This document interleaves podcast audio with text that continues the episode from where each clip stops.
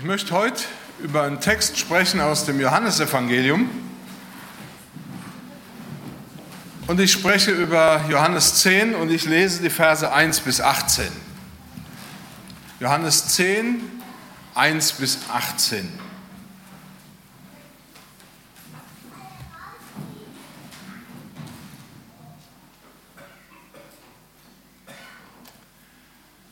Wahrlich, wahrlich, ich sage euch, wer nicht zur Tür hineingeht in den Schafstall, sondern steigt irgendwo anders hinein, der ist ein Dieb und ein Räuber. Der aber zur Tür hineingeht, der ist der Hirte der Schafe. Dem macht der Türhüter auf und die Schafe hören seine Stimme. Und er ruft seine Schafe mit Namen und führt sie hinaus. Und wenn er alle seine Schafe hinausgelassen hat, geht er vor ihnen her und die Schafe folgen ihm nach, denn sie kennen seine Stimme.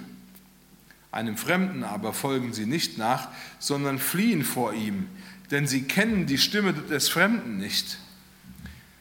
Dies Gleichnis sagte Jesus zu ihnen, sie verstanden aber nicht, was er, damit, äh, was er ihnen damit sagte. Da sprach Jesus wieder, wahrlich, wahrlich, ich sage euch, ich bin die Tür zu den Schafen. Alle, die vor mir gekommen sind, die sind Diebe und Räuber, aber die Schafe haben ihnen nicht gehorcht. Ich bin die Tür, wenn jemand durch mich hineingeht, wird er selig werden und wird ein- und ausgehen und Weide finden. Ein Dieb kommt nur, um zu stehlen und zu schlachten und umzubringen. Ich bin gekommen, damit sie das Leben und volle Genüge haben sollen. Ich bin der gute Hirte. Der gute Hirte lässt sein Leben für die Schafe. Der Mietling aber, der nicht Hirte ist, dem die Schafe nicht gehören, sieht den Wolf kommen und verlässt die Schafe und flieht. Und der Wolf stürzt sich auf die Schafe und zerstreut sie, denn er ist ein Mietling und kümmert sich nicht um die Schafe. Ich bin der gute Hirte und kenne die meinen und die meinen kennen mich, wie mich mein Vater kennt und ich kenne den Vater und ich lasse mein Leben für die Schafe. Und ich habe noch andere Schafe, die sind nicht aus diesem Stall. Auch sie muss ich herführen und sie werden meine Stimme hören und es wird eine Herde und ein Hirte werden. Darum liebt mich mein Vater, weil ich mein Leben lasse, dass ich es wiedernehme. Niemand nimmt es von mir, sondern ich selber lasse es. Ich habe Macht, es zu nehmen. Das, dies Gebot habe ich empfangen von meinem Vater. Ich möchte noch einmal beten. Vater, ich danke dir von Herzen, dass du uns dein Wort gibst und dass dein Wort Kraft hat und dass es wahr ist. Und ich bitte dich, dass du wirklich in unsere Herzen hineinsprichst. Ich bitte dich, dass du uns durch dein Wort heute Morgen berührst. In Jesu Namen. Amen.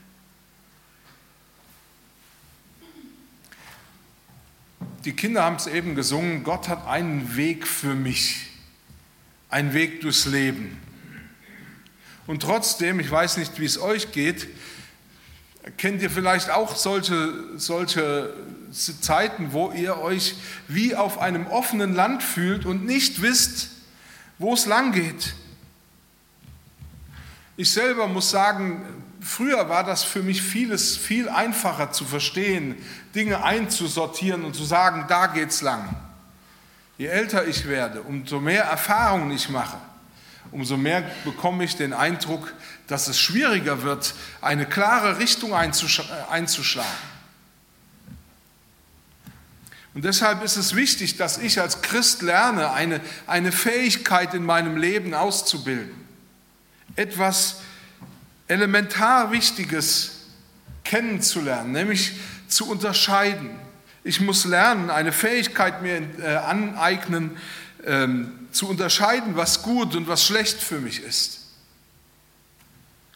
Und manchmal, wie gesagt, ist es gar nicht so leicht, das Gute vom Schlechten zu unterscheiden. Interessant ist, dass der Hebräerbriefschreiber das als äh, Gnade ansieht, wenn wir das Richtige erkennen. Und er warnt, lasst euch nicht durch alle möglichen fremden Lehren verführen. Gottes Gnade wird euch innerlich festmachen. Das bedeutet, wenn wir Gott um Hilfe bitten, dann wird er uns dabei helfen, gut von böse und richtig von falsch zu unterscheiden und auch dabei zu bleiben. Trotzdem scheint es für viele damit immer noch nicht ganz eindeutig und klar zu sein, was denn gut oder böse oder richtig oder falsch ist. Im Alten Testament nannte der Prophet, äh, der Prophet Hosea als Kriterium, um das wirklich äh, richtig und falsch unterscheiden zu können. Er sagte, wir brauchen dazu Weisheit und Klugheit als Grundvoraussetzung.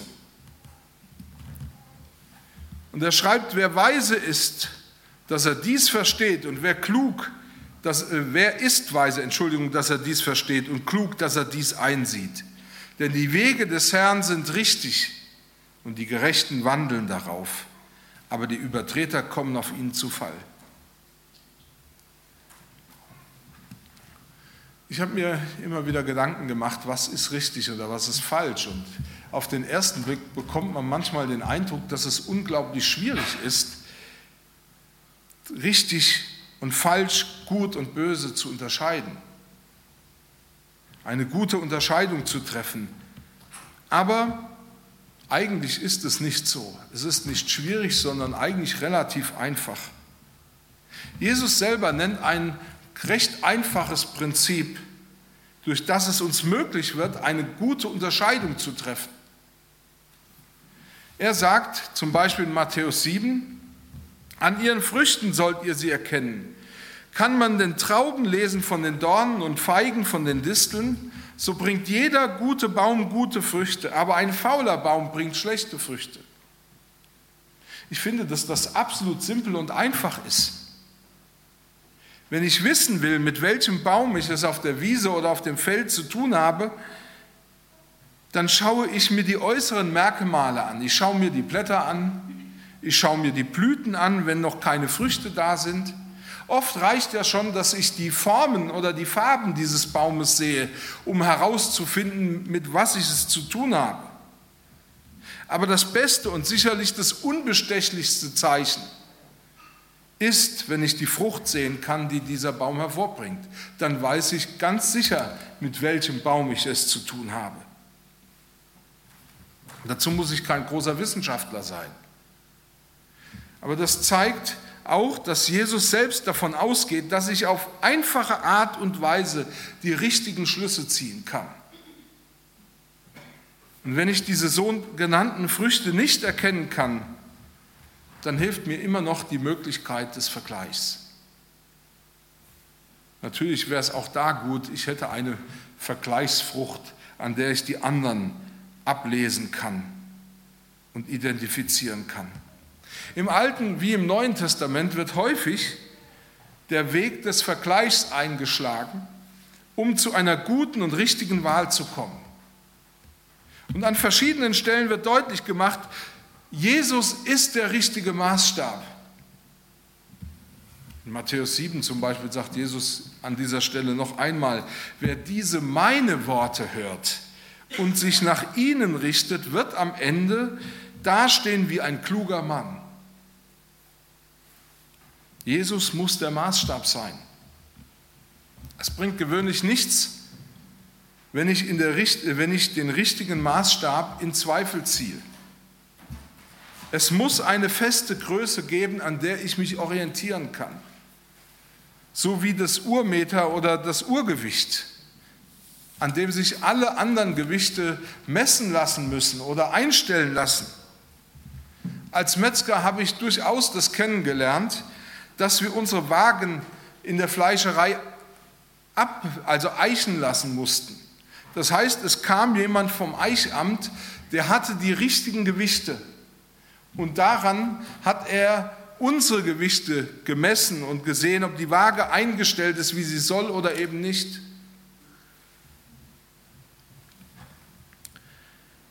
Auch in unserem Text wird der Weg des Vergleichs eingeschlagen. Jesus zeigt, wem ich trauen kann und wem, ich, wem nicht. Wem ich folgen sollte in meinem Leben und wem nicht. Und interessanterweise zieht Jesus hier dieses gleiche Prinzip, das er auf die Früchte angewandt hat, genau hier heran und überträgt es auf Menschen. In diesem Fall spricht er über Hirten, über Diebe bzw. Räuber.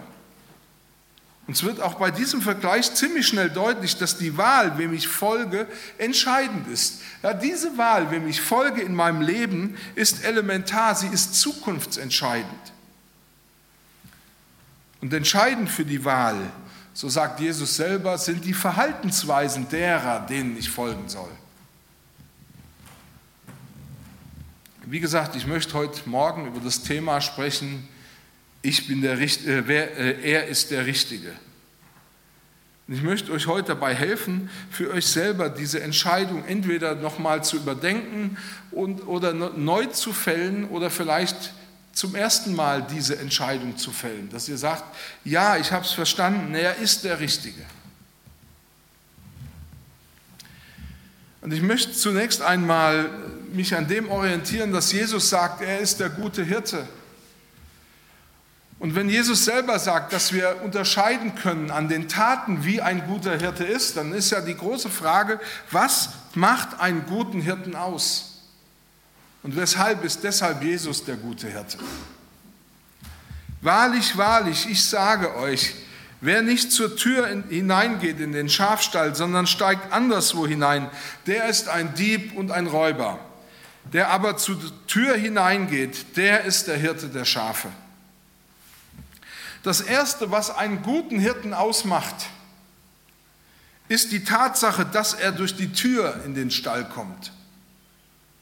Aus der Zeit Jesu wird berichtet, dass die Schafe nachts in Hürden untergebracht worden sind, um sie sowohl vor wilden Tieren als auch vor Räubern zu schützen. Eine Schafhürde war ein Weideplatz, der durch eine hohe Steinmauer oder durch eine Steinmauer geschützt war. Und üblicherweise gab es einen Eingang zu der Hürde, der also mit einer Tür oder einem Gatter versehen war. Also es gab nur einen Eingang, nicht zehn. Da war der Hirte, der tagsüber auf die Herde acht gab. Aber er beauftragte einen Türhüter, der in der Nacht über der Herde wachte. Er sollte diese Tiere in der Nacht vor Räubern und wilden Tieren schützen. Interessant ist, dass sich oft mehrere Hirten so ein Gatter, so eine Hürde gewissermaßen geleistet, zu gemeinsam geleistet haben. Aber wenn morgens der Hirte kam, um seine Herde abzuholen, ging er nicht einfach so in den Stall, sondern er musste immer am Türhüter vorbei. Es gab also objektiv gesehen eine Gesichtskontrolle schon damals. Und an diesem Kontrollpunkt kam nur der vorbei, der dem Türhüter als Hirte bekannt war oder wer vom Hirten als Hilfshirte, als Miethirte oder so vorgestellt worden war. Das machte es für den Türhüter relativ leicht, nur die begrenzte Zahl an Personen kennen zu müssen, die eben Zugang hatten. Diejenigen, die der Türhüter nicht kannte, die mussten draußen bleiben. Allerdings, trotzdem es diese Mauer und diese Türhüter gab, war die Herde trotzdem immer in einer latenten, in einer immerwährenden Gefahr. Denn es gab nämlich auch damals schon Leute, die mein von dein nicht wirklich unterscheiden konnten. Solche Leute stiegen über die Hürden hinweg, über diese Mauer und versuchten, die Schafe auf diesem Weg zu stehlen. Und ich muss ehrlich aus eigener Erfahrung sagen, als Metzger weiß ich, dass Schafe meist ziemlich massiv und schwer aussehen, aber das täuscht.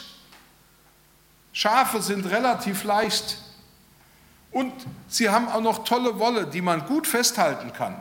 Also ein Schaf festzuhalten und hochzuheben ist überhaupt kein Problem. Um sie dann über die Mauer zu schmeißen oder irgend sowas. Das ist kein Problem. Interessant ist, Das ist das erste objektive Kriterium, ob ich mit, es mit einem Hirten oder Dieb zu tun habe, für den Türhüter wichtig ist. Er muss diese Entscheidung treffen. Wer ist der gute Hirte? Der Hirte kommt unverdächtig und offen durch die Tür. Der Türhüter sieht keine Veranlassung, ihm den Weg zu versperren. Im Gegenteil. Im ersten Korintherbrief wird deutlich, dass der Türhüter, der Heilige Geist, uns deutlich macht, wer dieser Hirte ist, nämlich Jesus. Paulus schrieb das den Korinthern und niemand kann Jesus den Herrn nennen, außer durch den Heiligen Geist. Das heißt, der Heilige Geist ist dazu da, um mir den guten Hirten auch bekannt zu machen und zu zeigen, er ist es. Und umgekehrt wird dadurch deutlich, wird Jesus nicht als guter Hirte gezeigt und offenbart, handelt es sich um einen Dieb oder Räuber. Der Heilige Geist stellt, wie gesagt, sicher, dass wir wissen, mit wem wir es zu tun haben. Versucht man uns falsche Dinge beizubringen, die Jesus falsch darstellen oder ihm nicht die Ehre geben, haben wir es mit etwas Falschem zu tun.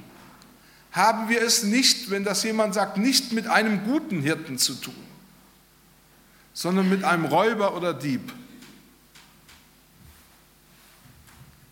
Das zweite Kriterium, ob es sich um den Hirten handelt, ist, er kennt die Schafe und die Schafe kennen ihn. Auch wenn das ja jetzt mittlerweile allgemein bekannt ist, dass Schafe keinen guten Orientierungssinn haben und in der Wildnis völlig hilflos ausgeliefert sind. Ja, dass sie leichte Beute für, für Wölfe und Löwen und was weiß ich damals alles waren. So dürfen wir doch wissen, dass die Schafe offensichtlich einen Personensinn haben. Sie können eine Person erkennen und sie können eine Stimme erkennen und behalten. Das Kriterium für die Schafe, um den eigenen Hirten von anderen Schafen zu unterscheiden, ist die Stimme des Hirten. Kennt ein Schaf die Stimme des Hirten nicht, und man muss sich vorstellen, wenn da, was weiß ich, drei Schafherden in einer Hürde zusammenkommen. Wenn ein Schaf die Stimme des Hirten nicht kennt, bleibt es im Stall, geht es nicht mit raus.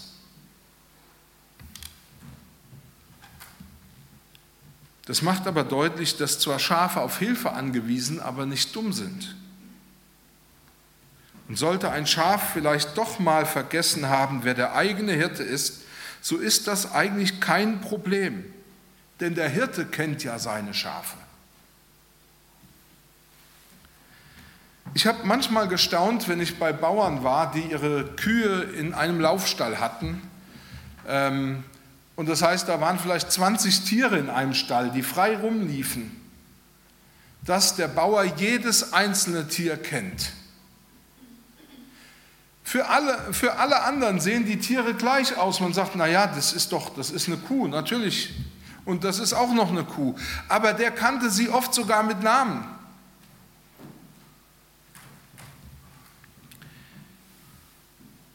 Und natürlich war das auch so, weil der Bauer eine Beziehung zu seinen Tieren hat. Und wir müssen uns das vorstellen, er war von Geburt an bis zum Schluss, war er immer da und er kannte das Tier und wusste auch, wenn es fehlt zum Beispiel. Und der Hirte, genauso wie der Bauer, kennt seine Schafe beim Namen.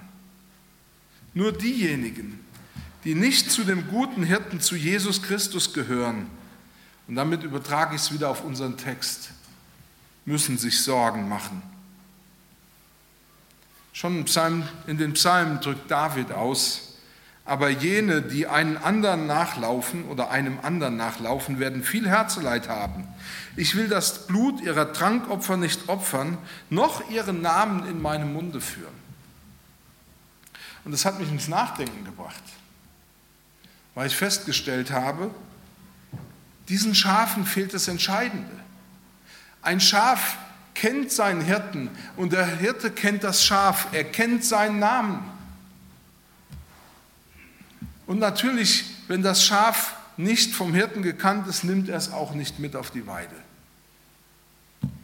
Im geistlichen Sinne ist es genauso.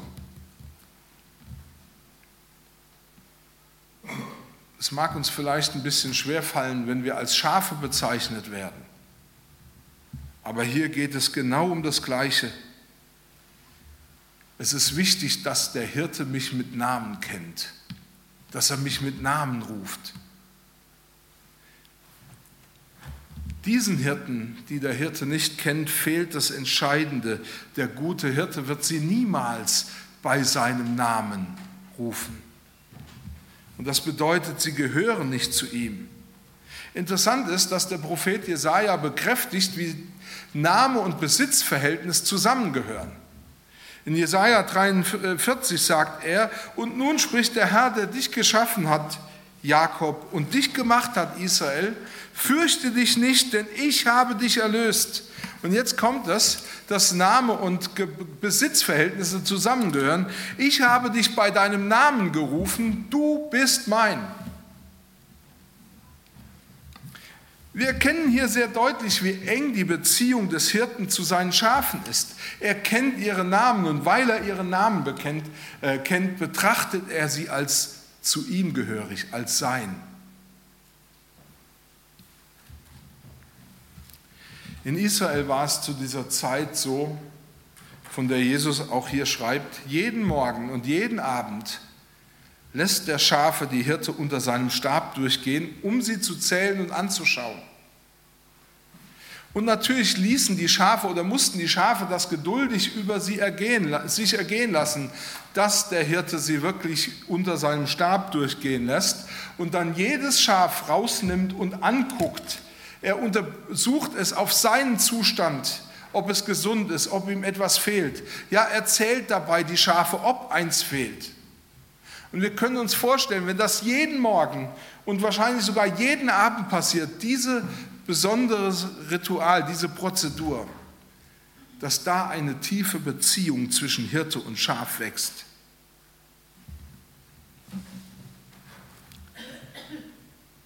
Und diese Verbindung ist überaus wichtig. Denn es ist wichtig, die, Hirte, äh, die Schafe kennen den Hirten und der Hirte kennt die Schafe. Und dann, wenn der Hirte sich auf den Weg macht zu den guten Beiden, folgt ihm die Herde. Und das ist gewissermaßen auch das dritte Merkmal, an dem die Schafe erkennen können und auch wir erkennen können, wer der gute Hirte ist. Die Herde folgt ihm. Und dieses Kriterium ist entscheidend für alle, an denen der Hirte mit seiner Herde vorbeizieht.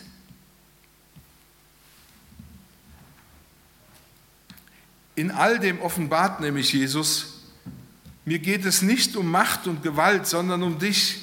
Und jeder, der mir folgt, gehört zu mir. Alle, die im Dorf waren, konnten sehen, jedes Schaf, das ihm folgt, gehört zu ihm.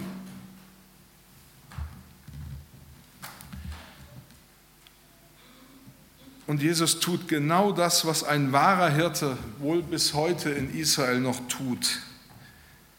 Er geht seiner Herde voran und die Herde folgt ihm. Ich habe eine Frau oder kenne eine Frau, die war in Israel und dann erzählte sie mir nach ihrem Israel-Trip ganz aufgeregt, ähm, dass sie eine Entdeckung gemacht hat. Sie sind nämlich mit dem Bus gefahren und kamen dann an einer Schafherde vorbei. Und bei dieser Schafherde war das Besondere, dass nicht ein Hirte vorausging, sondern ein Mann trieb diese Schafe. Und daraufhin war sie etwas verwirrt, weil sie das andersrum gehört hatte. Und dann fragte sie den Busfahrer, sagen Sie mal, was ist denn hier los? Wieso treibt denn der Hirte die Schafe? Da sagt der Busfahrer, das ist nicht der Hirte. Und dann fragt sie, ja, wer ist es dann? Sagte, das ist der Mann, der sie zum Schlachthof treibt. Der wahre Hirte treibt nicht, er führt. Schon Psalm 23 wird beschrieben, wie ein guter Hirte ist. Da heißt, ein guter Hirte weidet die Herde auf einer grünen Aue, er führt sie zum frischen Wasser, er führt sie dorthin, wo sie wirklich die besten Nahrung kriegen, wo sie das frischeste Wasser kriegen.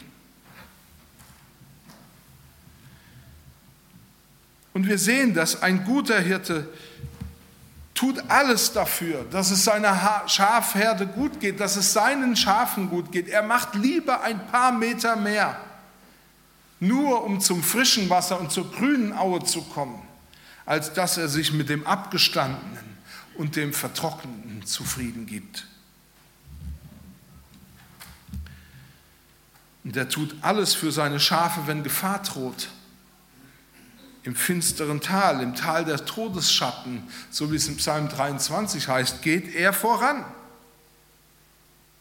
und hält die Herde zusammen und lässt sie nicht allein.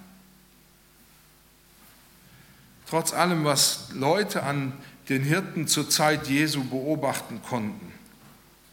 Schon der Psalm 23 war ein Zeugnis dafür, dass es auch andere Hirten gegeben haben muss, nämlich solche, die ihre Schafe liebten und dass Gott selbst der große Hirte der Schafe ist, der seinen Schafen nur das Beste gibt. Der 23. Psalm ist eigentlich die Beschreibung von dem, was wir im Hebräischen unter dem Wort Shalom verstehen, eben Frieden. Und hier wird ein Friede beschrieben, der mehr ist als nur, so kann man es auch im Neuen Testament übersetzen, die Abwesenheit von Streit. Wir haben ja manchmal das Gefühl, dass wir Frieden haben, wenn alle ruhig sind, wenn sie alle die Klappe halten. Aber entscheidend ist nicht, dass jeder ruhig ist, dass man sie alle mundtot gemacht hat, sondern dass trotzdem das Chaos drumherum tobt, Frieden herrscht. Das ist der wahre Frieden. Und dieser Frieden, den nur Gott schenken kann, ist ein Frieden, der alles durchdringt und der sich im ganzen Leben widerspiegelt. Im Alten Testament ist der 23. Psalm eine Beschreibung dessen, was dieser Friede eigentlich ist. Wenn ihr den nachlest, könnt ihr das sehen. Da wird beschrieben, wie Frieden ist, aber es wird auch beschrieben, wie man in diesen Frieden hineinkommt. Nämlich indem man sich den guten Hirten wählt, indem man sich an dem orientiert, der wahrhaft der richtige Hirte ist. Und David wollte mit diesem Psalm eins ausdrücken. Und auch das kommt in unserem Text sehr deutlich wieder. Er wollte deutlich machen, wer unter die vollständige Herrschaft Gottes kommt, der erlebt diesen Frieden. Der darf Anteil an diesem Frieden haben. In der Gegenwart und unter der Führung dieses lebendigen Gottes entsteht das, was wir vielleicht unter blühendem Leben verstehen. Und wenn wir den Schluss aufs Neue Testament oder den Übertragung aufs Neue Testament machen, dann werden wir entdecken, dass Jesus von sich selber sagt, ich bin der gute Hirte. Und er sagt gleichermaßen das, was für den Vater im Alten Testament gilt, was dort in Psalm 23 beschrieben ist, das gilt auch für mich. Ich bin gekommen, um den Menschen in die wahre Gemeinschaft mit Gott hineinzuführen. Und erst das bedeutet für ihn und sein Leben Frieden. Und erst da wird er die, die Dinge finden, die ihn im Leben satt machen, die ihm Erfüllung geben, die ihn reich machen, die sein Leben als, als sinnvoll erleben lassen. Aber dazu musst du im Leben diese eine Entscheidung treffen. Will ich, wenn der Hirte ruft, ihm folgen oder will ich lieber dort bleiben, wo ich bin? Will ich mich seiner Führung und seiner Herrschaft unterstellen? Will ich mich ihm anvertrauen? Ja, Jesus ist der Richtige, er ist der gute Hirte. Du kannst ihm folgen, du kannst zu seiner Herde gehören. Lass dich auf ihn ein. Wenn du, wie gesagt, diesen wahren Frieden suchst, wenn du wahres Leben suchst, dann ist Jesus der Richtige. Die Hirten, wie gesagt, denen die Menschen zur Zeit Jesu folgten, waren solche, von denen es in Johannes heißt, denn sie hatten lieber Ehre bei den Menschen als Ehre bei Gott. Das heißt, es waren solche, die waren auf sich selber aus. Sie wollten eine eigene Karriere haben, wollten einen eigenen Namen haben.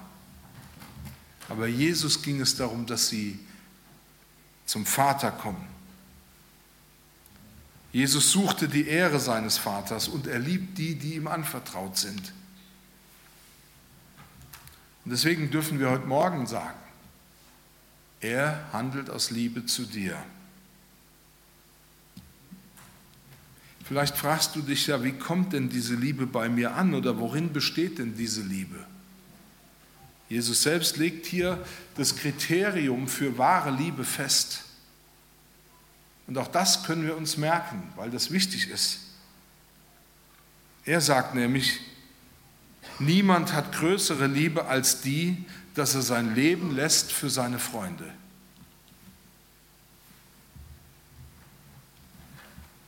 Die Beschreibung von sogenannten Miethirten, die damals auch durchaus üblich waren, fällt sehr eindeutig aus.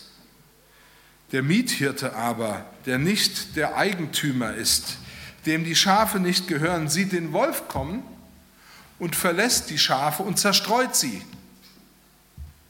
Aber von Jesus wird gesagt und Jesus sagt von sich, ich lasse mein Leben für die Schafe. Den guten Hirten erkennst du, an dem du wahrnimmst, wie weit ist dieser Hirte bereit für mich zu gehen. Eigentlich ist es das interessant, dass das eine, ein Kriterium für jede Beziehung ist. Liebe erkennen wir, an dem wir entdecken, wie weit ist der andere bereit für mich zu gehen.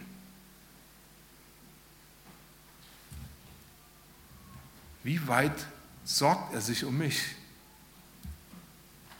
Und ich glaube, dass es genau das ist, was Jesus auch hier deutlich machen will, was es uns erleichtert, eine gute Unterscheidung zu treffen, wem wir denn folgen sollen.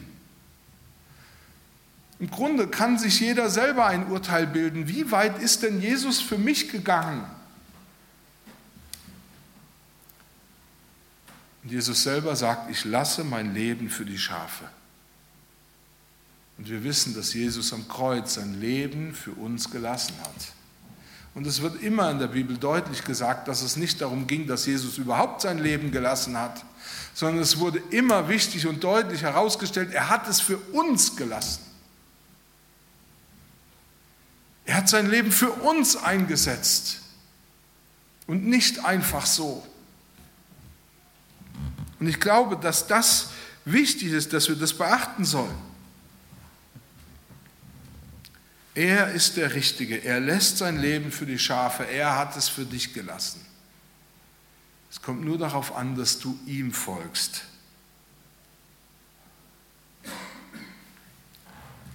Ich habe gehört, dass Mitarbeiter von einer Bank, und ich weiß nicht, ob ich das hier schon mal erzählt habe, ähm, darauf trainiert werden, richtige Banknoten, Bankeuro und Banknoten kennenzulernen. Also die richtige Banknote.